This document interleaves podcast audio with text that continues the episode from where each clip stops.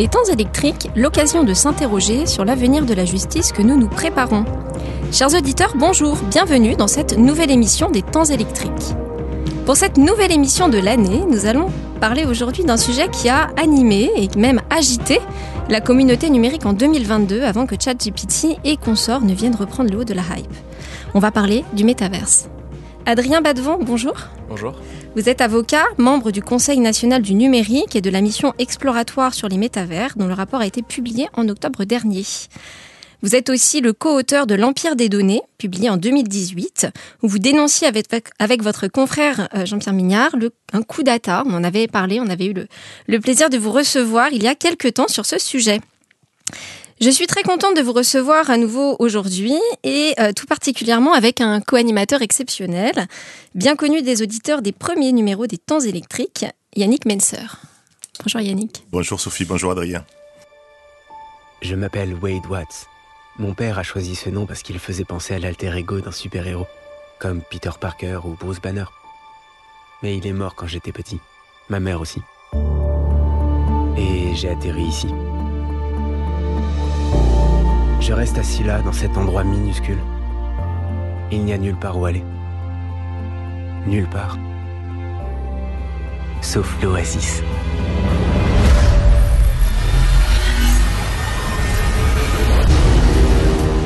Un univers entièrement virtuel.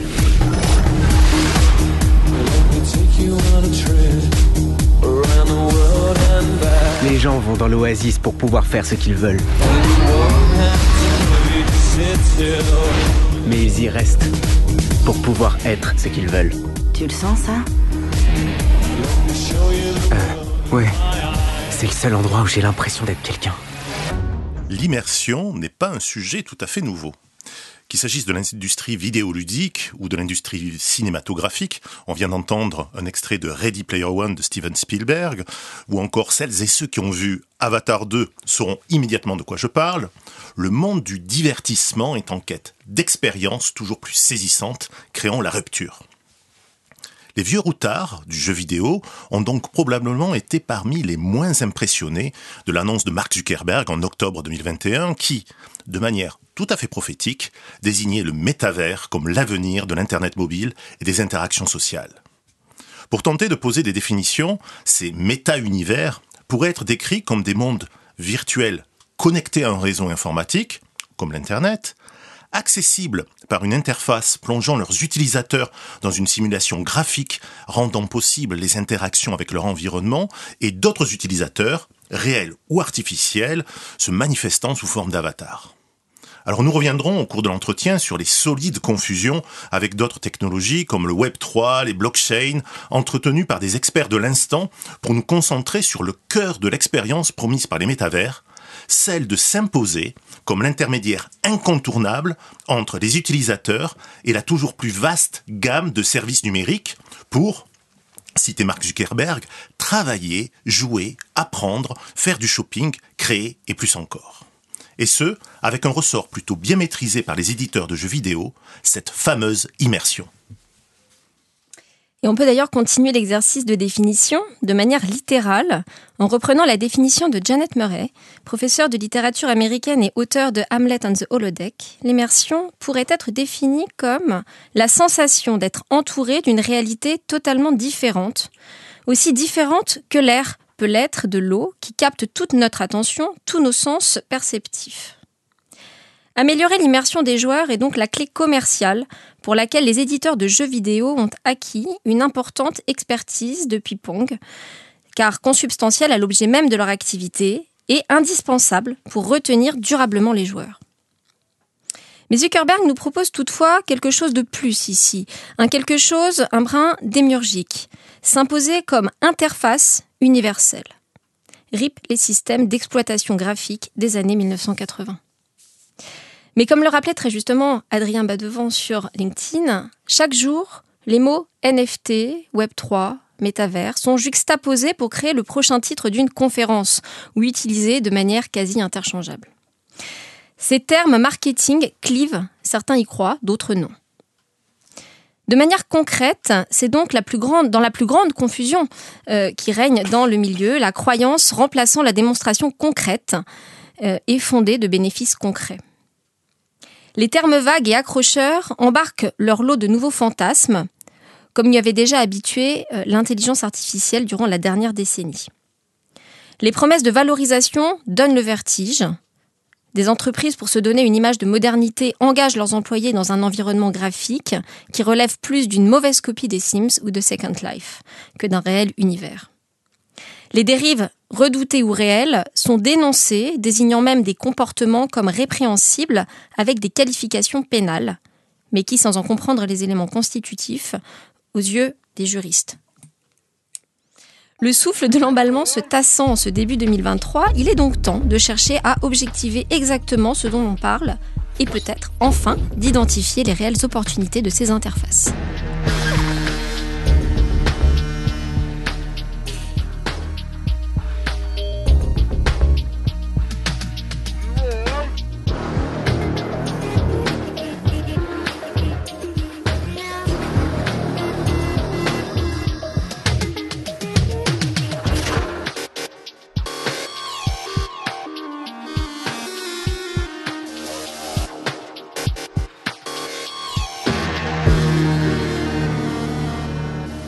Michel Jarre plonge avec son album au sein d'une cité virtuelle, Oxyville, où il compte d'ailleurs organiser des concerts et inviter d'autres artistes. Nouveau média ou simple surf sur la hype En quelques mots, Adrien, est-ce que vous pourriez nous aider à mieux définir euh, peut-être ce que l'on a fait avec Sophie, ces fameux métavers? Merci pour votre invitation, c'est un plaisir de vous retrouver aujourd'hui. Les métavers, effectivement, c'est peut-être préférable d'en parler au pluriel plutôt qu'au singulier. Aujourd'hui, il y a une pluralité des possibles et justement, il faut dépasser, à mon sens, les discours marketing qui sont souvent portés ou importés par des grandes entreprises, qu'elles soient américaines ou asiatiques, et qui viennent forcément fasciner notre imaginaire. Il n'y a pas qu'un seul métavers. Je pense que c'est bien d'avoir évacué le malentendu sur le fait que Meta, à savoir Facebook, n'est pas le métavers. C'est peut-être une des possibilités, mais certainement pas la seule il y a finalement un métavers avec un M majuscule, comme il y a eu un Internet avec un I majuscule, qui est peut-être l'horizon vers lequel on tend dans plusieurs années, lorsqu'on aura affiné les développements technologiques et qui vient en fait créer une forme de monde immersif qui est en temps réel, persistant, en trois dimensions et qui serait interopérable entre différentes expériences et simulations euh, immersives qui pourraient être créées. Et aujourd'hui, on n'en est pas encore là c'est quelque chose d'encore assez embryonnaire. On peut parler de proto-métavers ou de métavers avec des M minuscules qui sont à très court terme très souvent à l'intersection entre les jeux vidéo et les réseaux sociaux. Donc si vous voulez, aujourd'hui, il y a des personnes qui disent le métavers, soit ça n'existe pas encore, soit ça a toujours existé, parce que depuis les années 2000, vous avez déjà des jeux comme Second Life ou autres qui permettent de, de connaître certaines de ces expériences. Aujourd'hui, dans les proto-métavers un peu connus, ceux qui ont véritablement des communautés d'utilisateurs. Vous pouvez avoir des personnes qui vont vous parler de Roblox, où il y a 250 millions de personnes, majoritairement d'ailleurs entre 13 et 18 ans, qui, jouent. Mais finalement, pour répondre à votre question, les métavers, c'est euh, très centré sur l'immersion et le 3D. C'est-à-dire qu'en fait, l'immersion, elle peut être de manière euh, différente. Elle peut être extéroceptive ou proprioceptive. Proprioceptive, c'est quand, avec l'aide, par exemple, d'un outil comme un casque de réalité virtuelle, mais c'est pas forcément cet outil-là. Ça peut être des lunettes de réalité augmentée. Ça peut être aussi via d'autres dispositifs techniques. Vous êtes en immersion, comme euh, euh, l'extrait du, du, son de, Jean-Michel Jarre où c'est un, un, concert de son spatialisé. Hein. donc c'est la spatialisation, on parle de, de spatial computing. Vous n'êtes pas seulement derrière votre écran dans le proprioceptif, vous êtes à l'intérieur. Et vous êtes en train en fait de, de vous mouvoir en même temps que l'expérience. Et vous avez aussi euh, d'autres formes d'immersion qui peuvent être extéroceptives, où vous voyez tout ce qui se passe en 3D comme dans un jeu vidéo, mais derrière l'écran. Et là, par exemple, vous êtes en, en troisième personne. Hein. il y a un avatar euh, qui, qui, vous représente. donc, en fait, si vous voulez, les, grands éléments, ce serait de se dire déjà qu'il ne faut pas s'enfermer dans une seule vision. Il y a des métavers qui seront hyper réalistes, qui viendront dupliquer en détail Notre-Dame parce que vous voulez avoir toute la nuance des vitraux, du vert, du violet, du rose. Il y en a d'autres qui vont être beaucoup plus gamifiés, comme des grosses briques de Lego, ce qu'on appelle des voxels. On n'est plus à l'ère du pixel. Le monde a une très belle euh, rubrique qui s'appelle pixel, c'est l'unité graphique en, deux dimensions, l'axe Y et Z. Maintenant, c'est le voxel, X, Y, Z. Hein. vous êtes dans l'ère du 3D. Et donc, véritablement, vous allez avoir différents types de métavers, certains qui vont être à visée industrielle.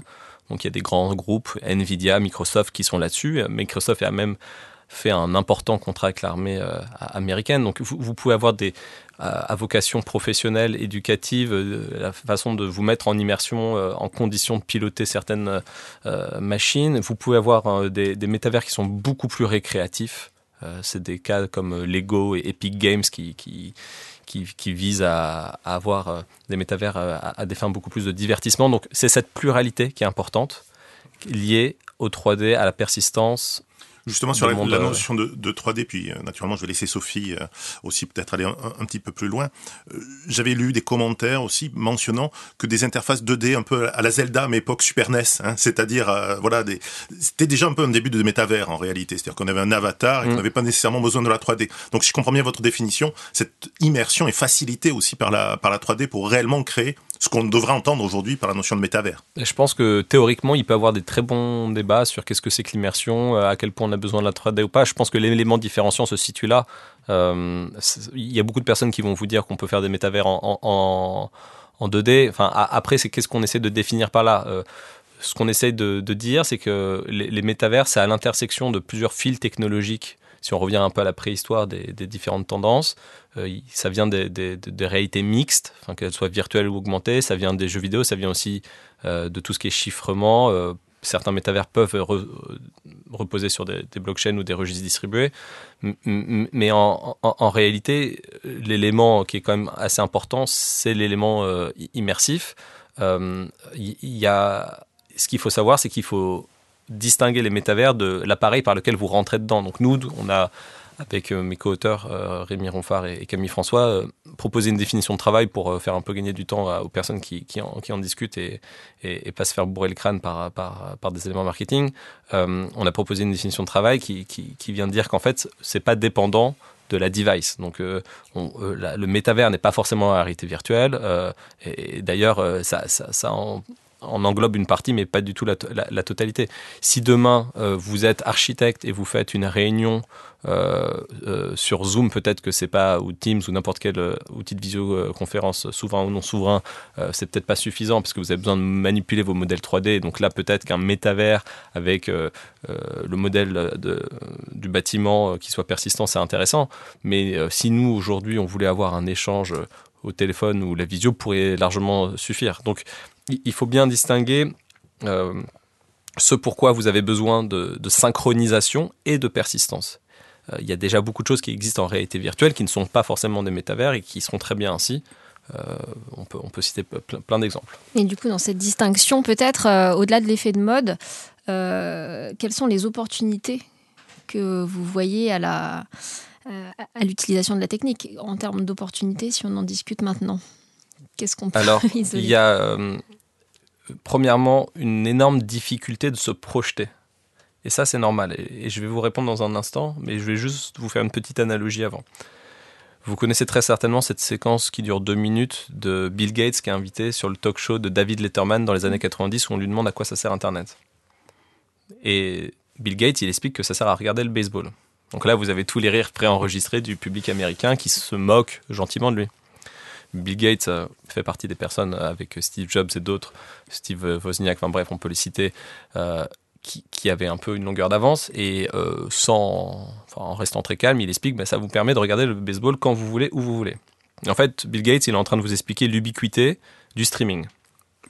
Mais il appelle pas ça streaming, on est dans les années 90. Et il appelle pas ça Netflix parce qu'on n'est pas dans les années 2010. Donc, quelque chose de très simple qui est décrit 25 ans avant par des personnes qui sont en train de, qui sont vraiment des constructeurs de, des outils, des solutions, mais après une quinzaine, vingtaine d'années, à, évoluer, voire à, avoir des usages très concrets qui apparaissent. Pourquoi? Parce que quand vous aviez un téléphone portable au tout début, dans les années 90 ou 2000, le texto, ça vous paraissait très long à envoyer parce que tant qu'il n'y avait pas le tactile, appuyer trois fois sur la touche pour avoir JKL, etc., vous pensiez pas. Mais maintenant, les téléphones sont devenus tellement petits, tactiles, etc. Il faut voir les progrès qui pourront être faits avec plein d'autres devices, que ce soit des lentilles connectées ou autres, dans 10-15 ans. Et les usages auxquels euh, en fait c'est quoi les métavers? C'est une nouvelle ère esthétique. C'est un peu comme quand le cinéma arrivait. Quand le cinéma est arrivé, euh, c'était très mal perçu, c'était même décrié. Et en fait, aujourd'hui, dans euh, malheureusement, comme le disent euh, les marketeurs et Netflix qui comparent le sommeil à son seul concurrent, vous avez votre temps de cerveau disponible. Donc, quand vous finissez votre journée de dur labeur, bon, bah, peut-être que vous allez voir des amis, d'autres regardent une série sur Netflix, d'autres un documentaire sur Arte, qu'importe. Après-demain, vous allez avoir des expériences esthétiques immersives. Les métavers, c'est des nouveaux médias créatifs et des nouveaux médias immersifs, qui ne sont pas seulement ceux que vous connaissez aujourd'hui. Je ne suis ni prophète, je ne vous dis pas que c'est une prophétie autoréalisatrice, je vous dis qu'il y a une tendance technologique, plutôt plusieurs vecteurs technologiques qui convergent vers une tendance, vers une nouvelle ère de créativité qui est beaucoup plus liée sur le 3D et l'immersif et qu'il est très intéressant de, suivre cela. Maintenant, je vais vous donner des illustrations. Une illustration topique, c'est culturel, particulièrement en France. En France, on est un pays un peu plus de 70 millions d'habitants et un peu plus de 70 millions de touristes par an. On est le pays le plus visité, euh, en tout cas Paris fait partie de la ville, la ville certainement la plus visitée. On a un patrimoine historique, culturel et artistique exceptionnel en termes de bâtiments, de musées, de modes de vie, de culture.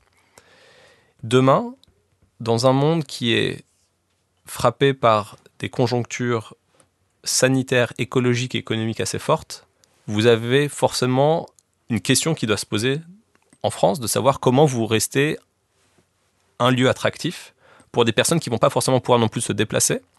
Il y aura, qu'on le veuille ou non, une hybridation des modes d'accès à la culture. Et par exemple, les, expéditions immersives culturelles ça peut être quelque chose d'assez extraordinaire. Quand et encore une fois, c'est pas forcément euh, euh, par un casque de réalité virtuelle où chacun a l'image du fait que ça va vous éloigner de votre voisin, que vous allez être seul. Enfin, il y a plein de façons de faire de l'immersion. Donc, laissons aussi un peu euh, advenir les, choses, mais il y a déjà des, expérimentations et, un peu plus qui ont été réalisées. Vous pouvez avoir une reproduction hyper fidèle de Notre-Dame, bâtiment qui par ailleurs a brûlé, donc ça vous échappera pas que c'est quand même utile aussi. Vous pouvez avoir accès à des pièces qui non seulement normalement ne sont pas accessibles, mais à l'intérieur desquels vous pouvez peut-être faire des expériences inédites. Donc vous allez peut-être faire du, wingsuit depuis la Tour Eiffel.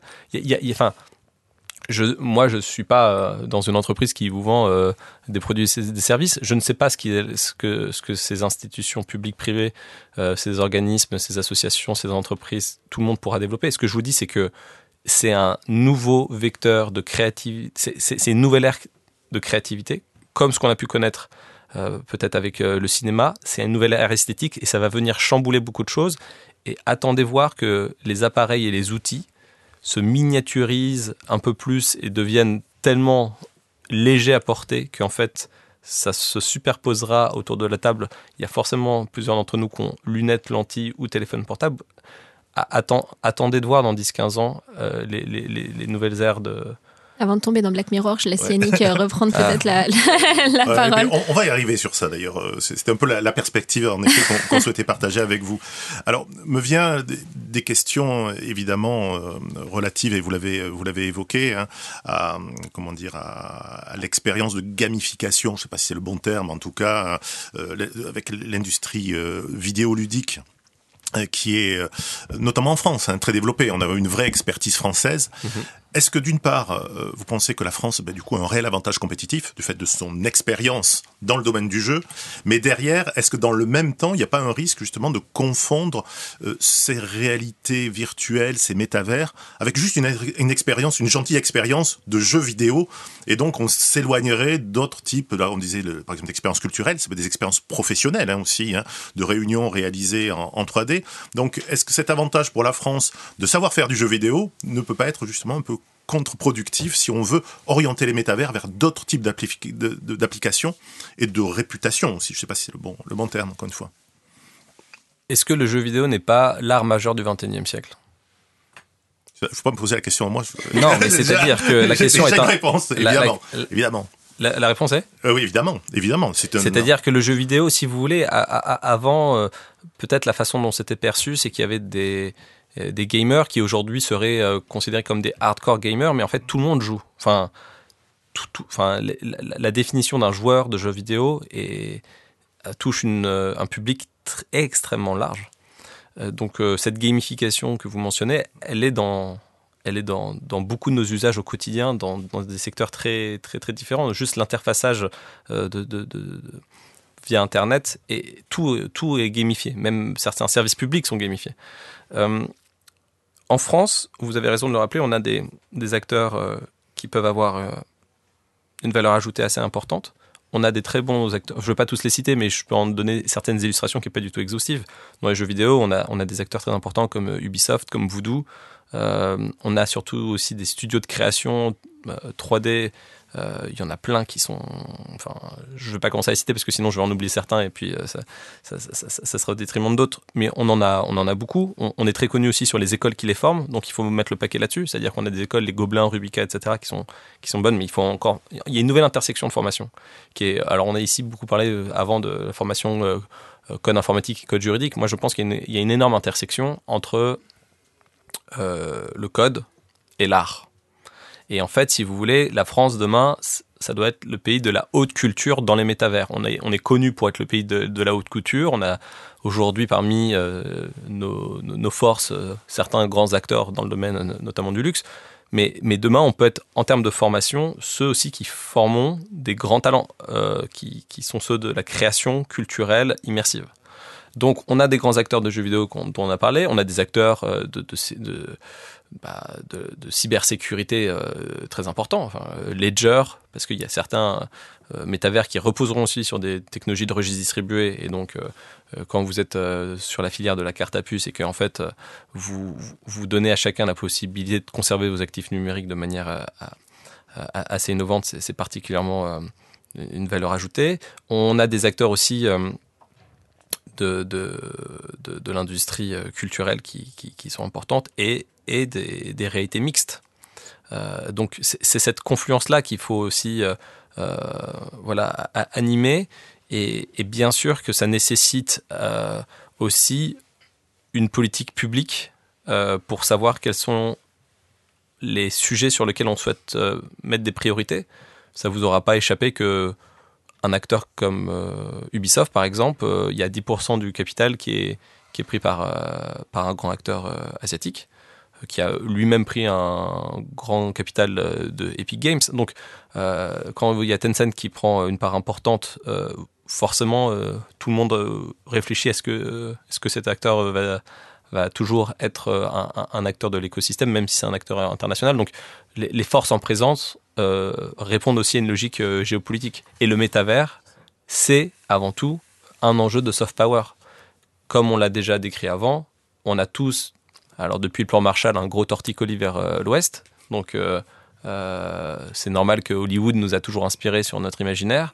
Maintenant Netflix beaucoup, même s'il y a d'autres plateformes. Enfin, vous regardez ce que vous voulez. Moi, je préfère HBO, mais ça reste quand même des, des influences sur des cliffhangers à l'américaine, etc.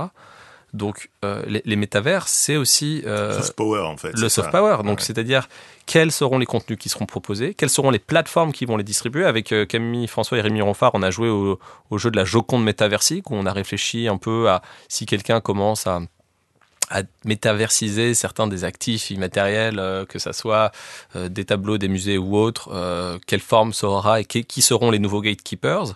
Et en introduction, vous parliez justement. Alors, gatekeepers, on peut peut-être le définir hein, pour, pour l'audience. Euh, bah, des, bah, des intermédiaires, en fait, qui, comme pour les médias, jouent un rôle de hiérarchisation, de. Exactement.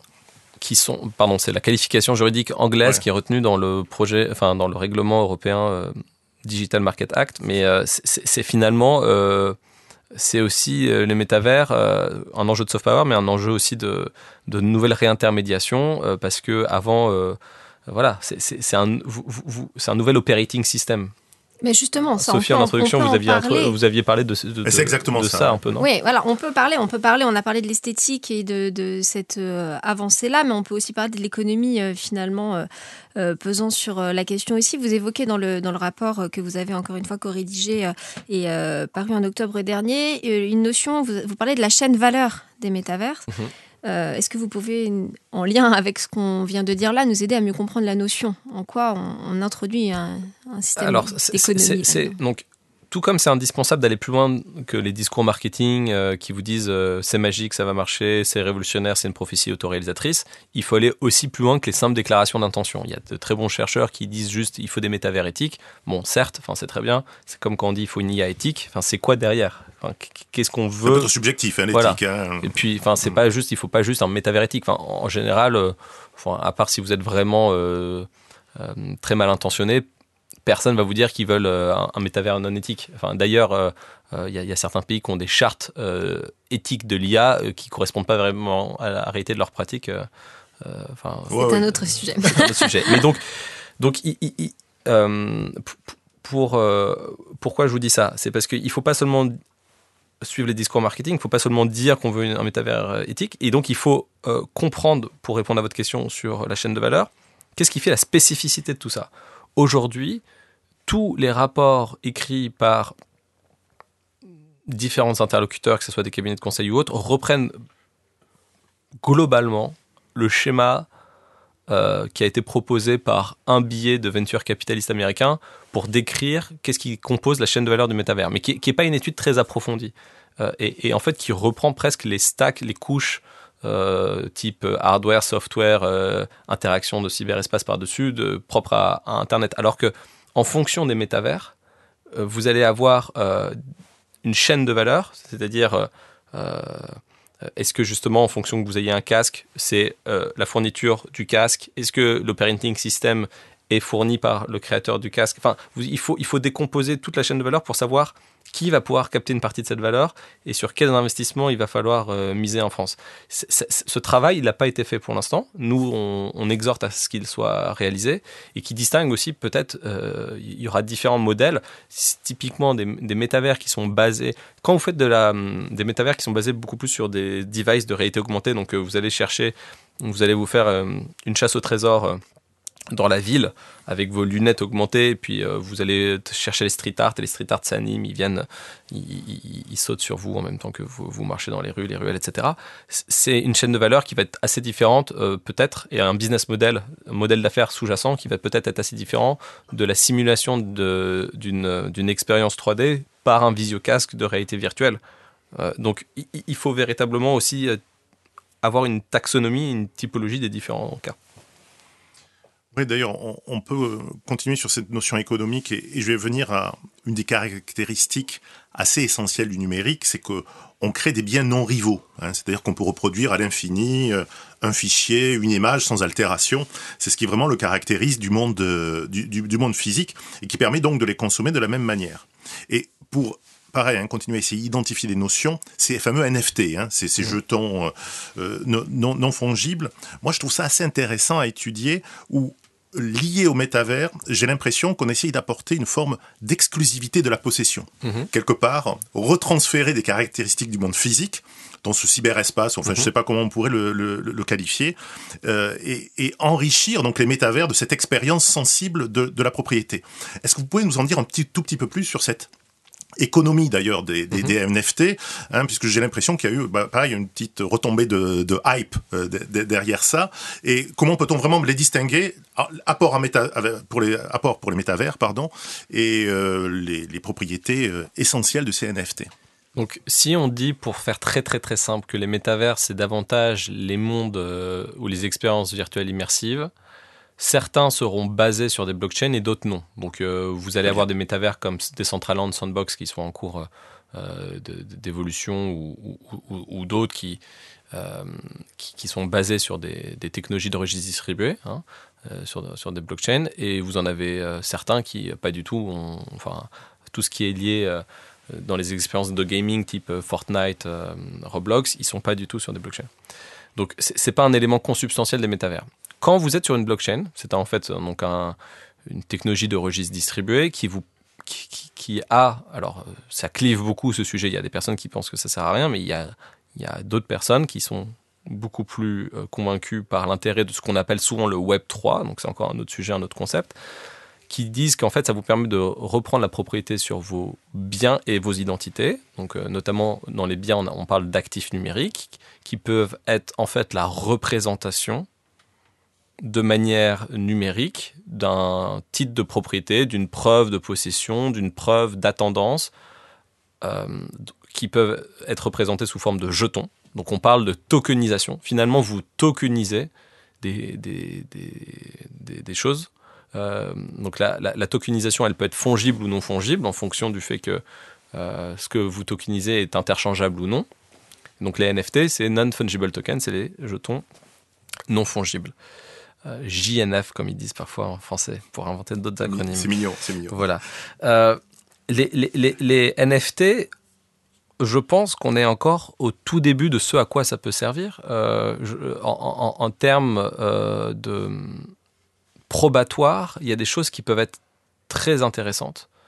je pense qu'il faut dépasser la hype des projets qui sont là pour pumper spéculatif. Derrière, il y a très certainement des cas d'usage c'est pour ça que les, les, les, périodes comme celles qu'on connaît actuellement, donc là on est en début 2023, euh, où vous avez un, un, marché qui n'est pas bullish, c'est-à-dire un marché qui n'est pas du tout euh, en train d'exploser euh, en croissance avec une dépréciation des cours, est intéressante parce que les vrais cas d'usage vont ressortir de ces, de ces périodes-là.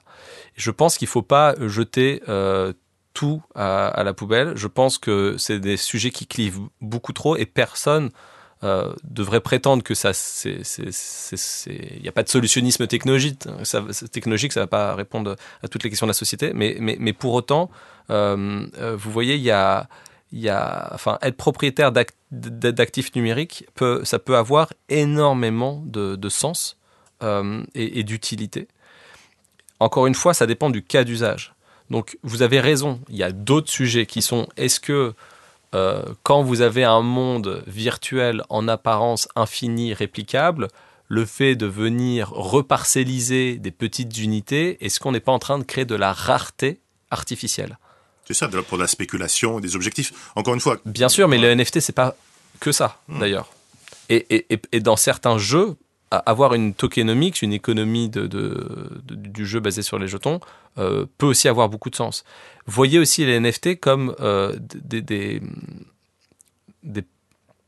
des, des, titres qui peuvent euh, vous donner des prérogatives, des droits sur certaines choses et qui peuvent venir définir de manière beaucoup plus granulaire les droits que vous avez sur des actifs qui viennent se répliquer. C'est-à-dire que encore une fois, je simplifie un peu, euh, mais on pourra aller plus dans le détail si vous le souhaitez. Mais souvent, on présente Internet comme euh, euh, en fait l'ère du de, l'internet de l'information. Enfin, c'est l'internet de, de l'information.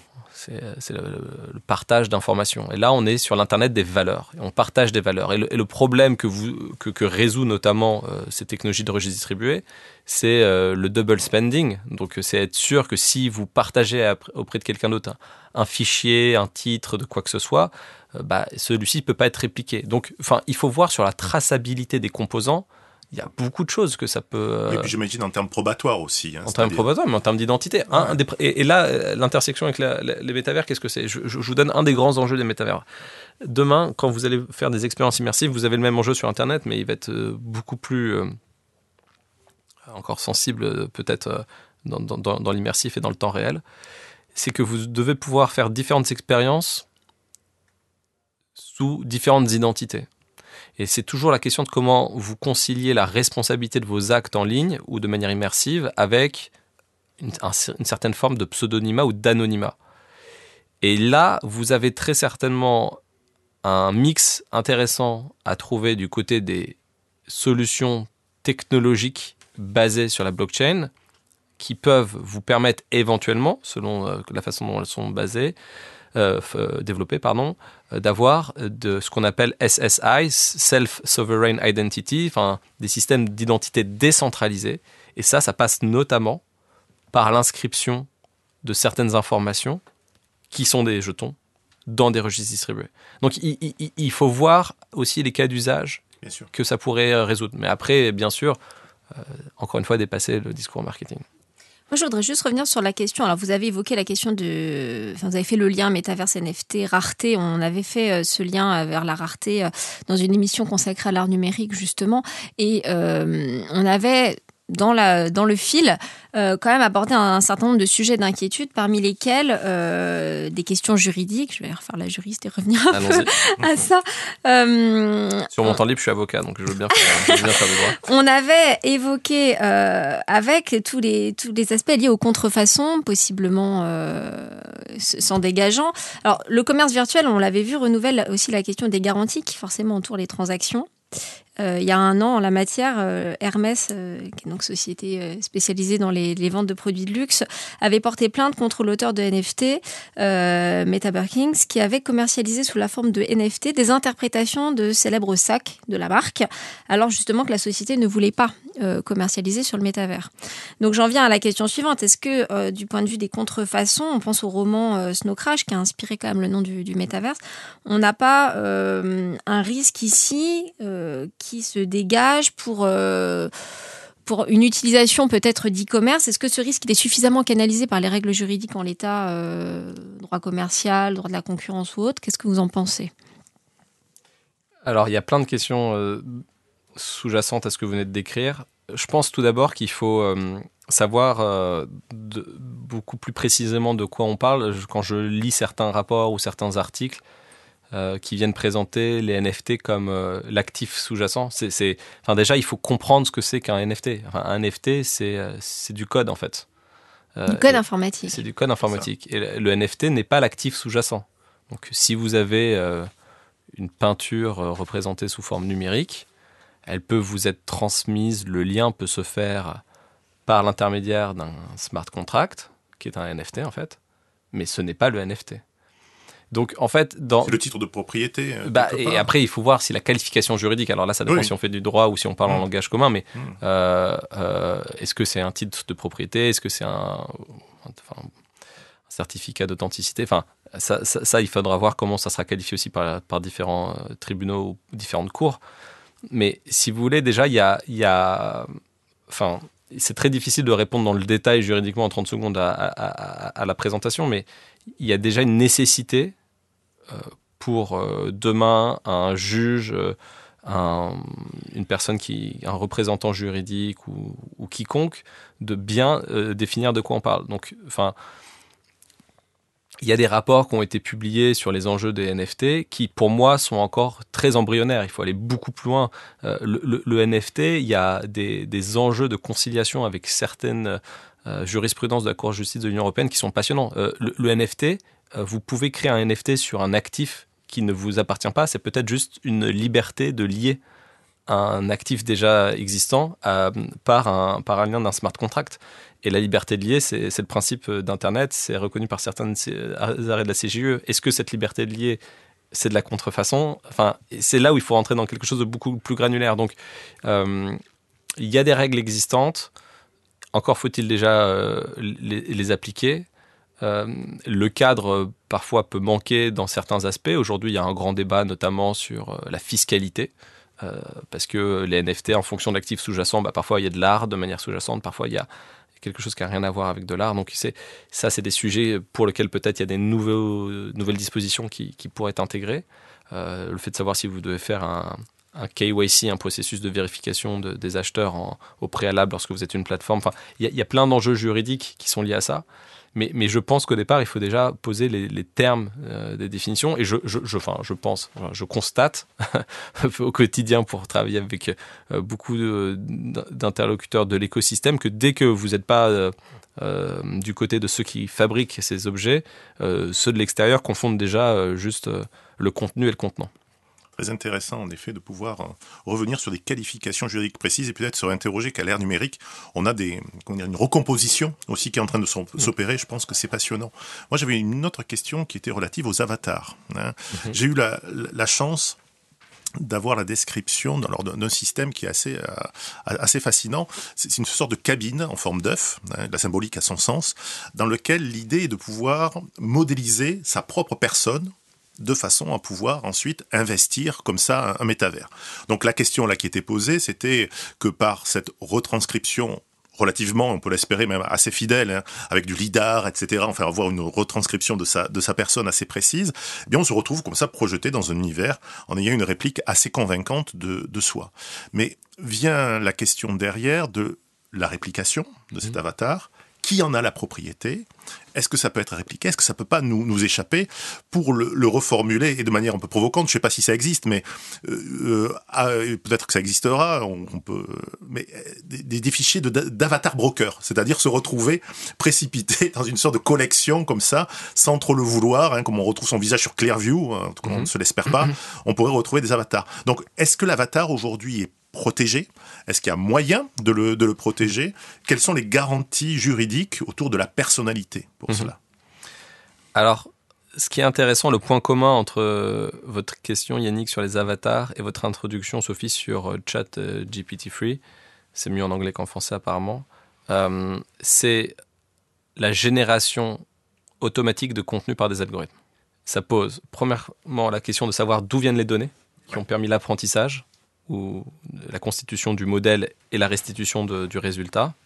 L'avatar, quand vous, vous rentrez dans une cabine, potentiellement, si c'est bien fait, vous avez donné un consentement explicite parce que il peut se poser la question de savoir si la donnée est personnelle, classique ou un peu plus sensible, voire biométrique.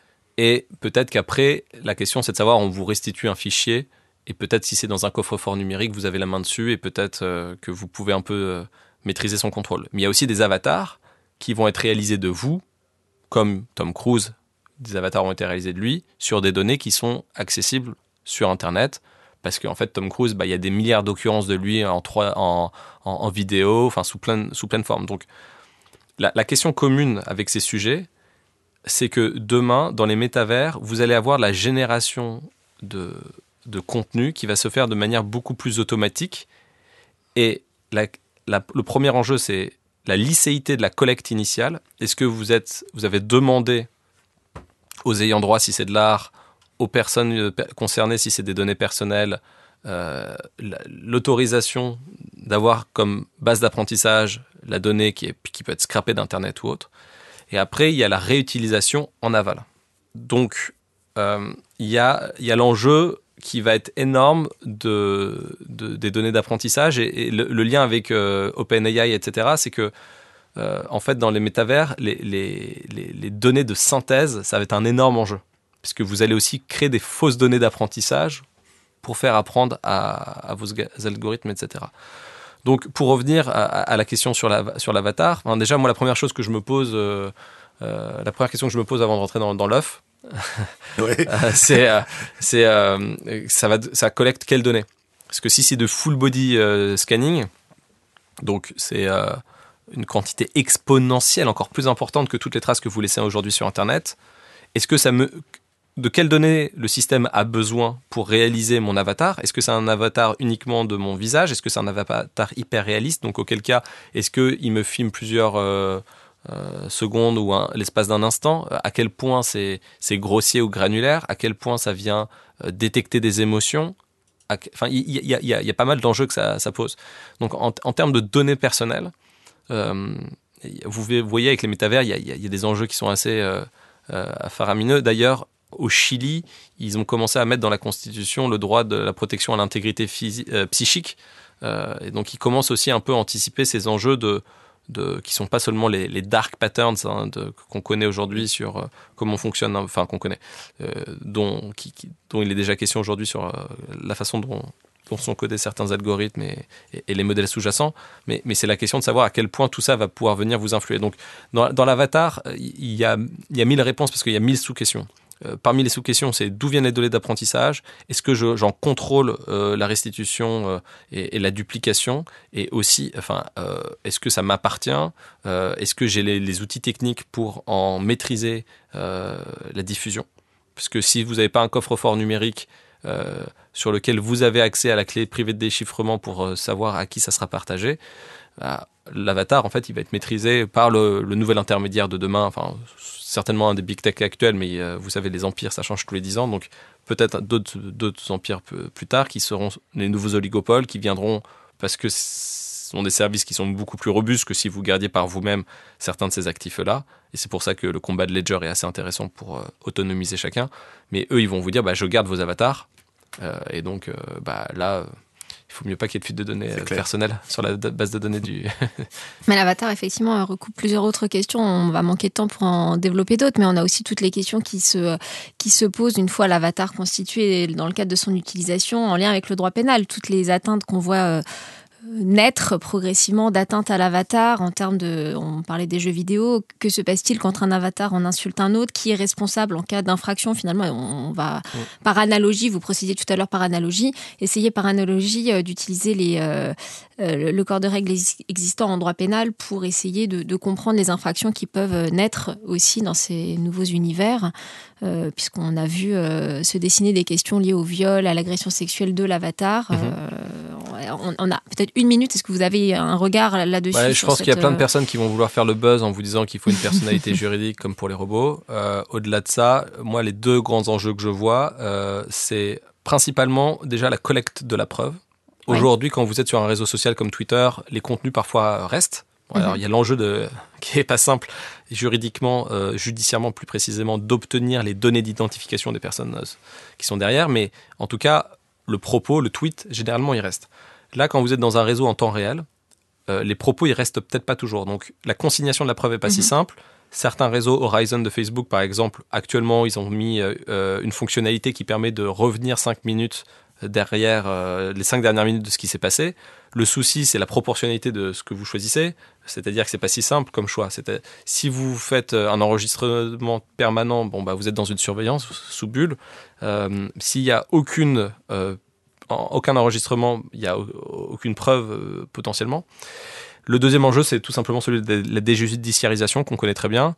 Euh, vous faites référence euh, implicitement à la loi de 1880 qui nous est chère. Et à, Paris, il y a la 17e chambre correctionnelle qui est particulièrement experte dessus. Il y a certainement d'autres personnes qui, se prononcent aussi en, France sur ces sujets. Et toujours est-il que c'est pas certain qu'une plateforme répondent uniquement au droit français. Donc euh, vous avez déjà le cas avec les réseaux sociaux qui doivent répondre à des multitudes de lois et la façon dont tout ceci est dépassé, c'est qu'il y a des conditions générales euh, qui sont les community standards propres aux, plateformes qui sont euh, ceux qui vont être contraignantes demain et que vont prévoir ces community standards? Il y a certains contenus manifestement explicitement illicites que sont la pédopornographie sur lesquelles il y a peu de personnes qui vont débattre. Mais après, dès que vous êtes dans des zones un peu plus grises sur lesquelles il y a besoin du judiciaire, comme l'injure et la diffamation, bah, ça va reposer des problèmes sur ces mondes immersifs en temps réel. On va passer au mot de conclusion, Yannick. Ouais, ouais on, arrive et puis je te laisserai la dernière question, hein, Sophie. Euh, je vais faire une question, mais alors pour le coup très matériel et très basique c'est que je me suis amusé à acheter un casque de réalité virtuelle à la maison. On avait testé ça avec des amis, puis on s'est rendu compte que la cinétose, c'est-à-dire le mal du transport, hein, nous a touché quand même pas mal. Alors peut-être qu'on n'était pas une population représentative, et je ne suis pas du tout sûr du chiffre que je vous livre, mais ce que j'ai pu trouver, c'est 30 à 50% des utilisateurs qui seraient plus ou moins atteints par, par ce mal-là. Alors vous définissiez tout à l'heure en, introduction le fait que les métavers ne sont pas que la réalité euh, virtuelle à entendre par des casques hein, de réalité euh, virtuelle. Euh, comment peut-on concilier un développement économique avec et durable hein, avec un matériel qui touche et qui trouble autant d'utilisateurs. Quelles sont les voies pour rendre euh, ces métavers un peu plus concrets, autres que des cas de réalité virtuelle qui rendent malades les gens quoi? Alors cette question est très importante, c'est peut-être même la première, enfin si on parle de priorité qu'il faut aborder. Euh, donc euh, vous ferez un coupage pour la début de l'émission, c'est-à-dire qu'il y a trois enjeux principaux qui sont l'acceptabilité sociale de ce qu'on va développer, pourquoi on veut développer toutes ces choses-là, hein, c'est pas nécessaire de les avoir pour tous les usages, etc. Il y a la question de la conciliation avec la sobriété numérique, donc comme on fait de la recherche, développement, de l'innovation avec les enjeux écologiques très pressants que nous connaissons actuellement. Et donc ça, ça peut aussi euh, vous faire faire des choix de priorisation de certains développements et, de dire de faire l'impasse sur d'autres. Euh, et vous avez des enjeux psychosociaux où il faut euh, mesurer. On a certaines données, mais encore pas suffisante, disons, sur euh, quelles sont les conséquences de l'utilisation prolongée de certains euh, dispositifs euh, électroniques, informatiques, sur certaines populations de, par tranche d'âge, par, vous parliez de cinétose, fatigue musculaire, visuelle, doivent en faire partie. Donc, toutes ces choses-là doivent être mesurées et permettre de faire la, priorisation. Et, et, je vous donnerai juste une anecdote d'une discussion que j'ai eue récemment avec Bruno Bonnel, qui est responsable de France 2030, et notamment sur les, les industries créatives et culturelles, et qui disait par rapport à la cinétose quelque chose qui, que je trouvais intéressant. Et, euh, donc, euh, je, je, restitue un peu sa, pensée là-dessus. Il disait, vous, quand les, les, voitures ont été créées, les premiers modèles, tout le monde était malade à l'intérieur parce qu'ils n'étaient pas habitués au dispositif de mécanisme de suspension. Avant, ils étaient sur des chevaux et euh, ils avaient l'habitude sur les ah, chevaux et c'était pas la même chose. Donc les premières voitures vous rendaient malade. La cinétose aujourd'hui vous rend malade sur les casques. Mais les casques, aujourd'hui, on est à l'équivalent des téléphones dans les années 90 on n'est même peut-être même pas encore au, au, BlackBerry, au Nokia 3310. On est peut-être, vous voyez, encore les, les, dispositifs téléphoniques d'avant. Donc, il faut voir dans, dans, 20 ans, euh, j'ai pas, pas encore une fois de boule de cristal, dans 10, 15, 20 ans, comment ça, ça va être euh, euh, corrigé. Et il disait que voilà, de la même manière que vous aviez une fatigue sur l'autoroute de la vraie autoroute, bah pour l'autoroute de l'information, celle-ci pourrait être aussi résorbée par, cette, par, par certaines évolutions et certains progrès techniques très intéressant. En effet, une, donc des, technologies pourront un peu aider à, répondre à ces, à ces défauts. Sophie, moi j'ai terminé de mon côté. Alors, euh, effectivement, bah, sur la question euh, médicale, on est presque sur des, aspects médicaux. On aurait, euh, on aurait d'autres d'autres questions liées. On a encore des articles, un article hier et, paru euh, pour, euh, mettre en garde sur les risques aussi sur la, santé psychique euh, de l'utilisation des métaverses, notamment sur les, pour les personnes fragiles. Mais là, mhm. effectivement, on tombe sur des utilisations et des cas d'usage qui seront très particuliers. Et comme vous le dites, on, ça reste prospectif dans 30 ans selon les, techniques utilisées et selon les, personnes qui les utiliseront aussi. On avait peut-être une question ou une, conclusion sur laquelle on, on s'était arrêté de, de se demander si finalement le développement du métaverse n'était pas aujourd'hui à venir dans la réalité augmentée plus que euh, finalement dans la réalité virtuelle. Vous aviez débuté en disant que il fallait comprendre le métaverse en disant les finalement, les métavers et que euh, c'était pas forcément 3D, c'était pas forcément en réalité euh, complètement virtuelle. Alors qu'est-ce que vous en pensez? Est-ce que dans la réalité augmentée, on aurait une perspective qui euh, qui mettrait peut-être plus tout le monde d'accord ou est-ce que euh, ça reste chaque euh, modèle va avoir ses détracteurs défaitistes. non mais il n'y a, pas forcément un modèle qui sera mieux que les autres. Je pense qu'ils vont chacun avoir leur spécificité. Ce à quoi vous faites référence sur la réalité augmentée permet par exemple de dépasser souvent pour la réalité virtuelle, ce qui est reproché, c'est le fait d'être isolé dans un casque, pas au contact des autres, alors que la réalité augmentée, bah, on peut tous partir avec nos lunettes augmentées et se balader ensemble. Mais encore une fois, euh, euh, les technologies de plus en plus sont de réalité mixte. Euh, il faut voir comment tout ça va s'hybrider. J'ai aucune prophétie à, malheureusement à vous livrer, sinon, comme dans Retour vers le futur, j'aurai le ticket de l'auto. Mais il faut laisser surtout advenir cette pluralité-là et cette créativité et pas se limiter à une seule version de l'histoire. Alors un peu comme dans certaines émissions, conclusion, on vous réinvitera dans 30 ans, 40, combien On verra dans quel état on est, mais j'espère qu'on ne fera pas de. Merci à vous deux pour cet échange. Merci.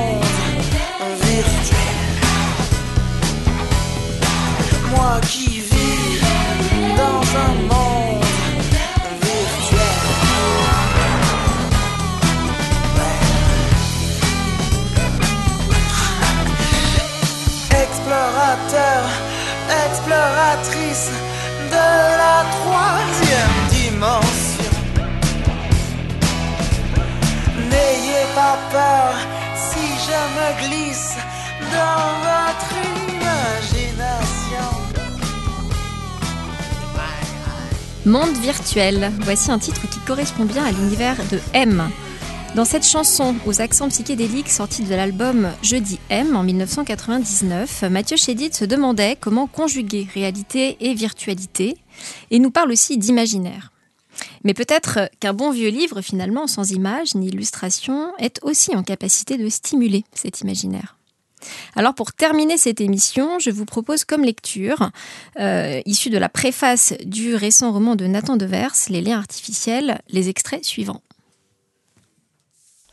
Je cherche une autre vie et des songes réels, un mirage charnel, un semblant authentique, et des apparitions qui m'ouvriraient les yeux. Je veux qu'un autre monde éclipse enfin le nôtre. Amis ou ennemis, sans jamais nous connaître, nous serons tous là-bas reliés autrement. Il nous faut effacer la présence des choses, construire un univers plus léger que l'extase, où nous naviguerons dans un réseau d'images. Nous aurons sublimé les abîmes de l'homme, ces deux sombres fléaux, le silence et l'ennui, qui rythment nos espoirs, béance réciproque. Le monde est éprouvant car il existe mal. Tout en lui configure un brouillon de souffrance. Il est hanté d'un manque impossible à combler. Nous ne demandons rien, si ce n'est un ailleurs, et nous nous lèverons vers l'aube qui s'en vient, belle des ascensions qui déjà s'y préparent. J'attends que les humains trouvent leur harmonie, que nous dépassions le joug de la naissance. Dérivant sur des ondes idéales et au ciel, éblouis au reflet des choses disparues, suspendus dans le temps ou flottant dans l'éther, nous n'aurons pas de corps et respirerons mieux. Nous allons rehausser notre âme qui étouffe. Au jardin du futur s'élabore un zénith, un âge où s'exaucent tous nos rêves d'hier, un paradis qui naît à l'ombre du néant. Ce n'est pas un serment, c'est une certitude. Nous allons la bâtir, l'humanité qui vient.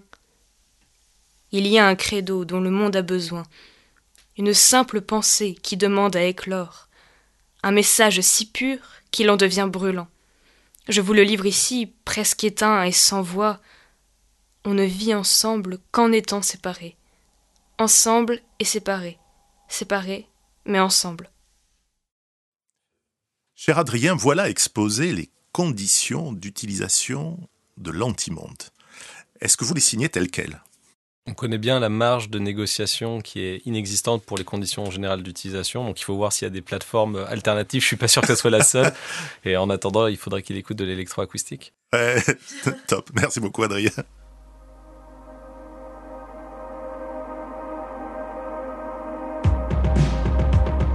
Merci à vous qui nous écoutez d'avoir suivi cette nouvelle émission des temps électriques. J'y ai reçu aujourd'hui Adrien Badevant, avocat, membre du Conseil national du numérique, pour discuter du des métavers.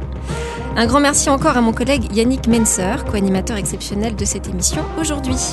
Vous retrouverez toutes les références citées dans l'émission sur notre site internet d'Amicus Radio, rubrique Les temps électriques.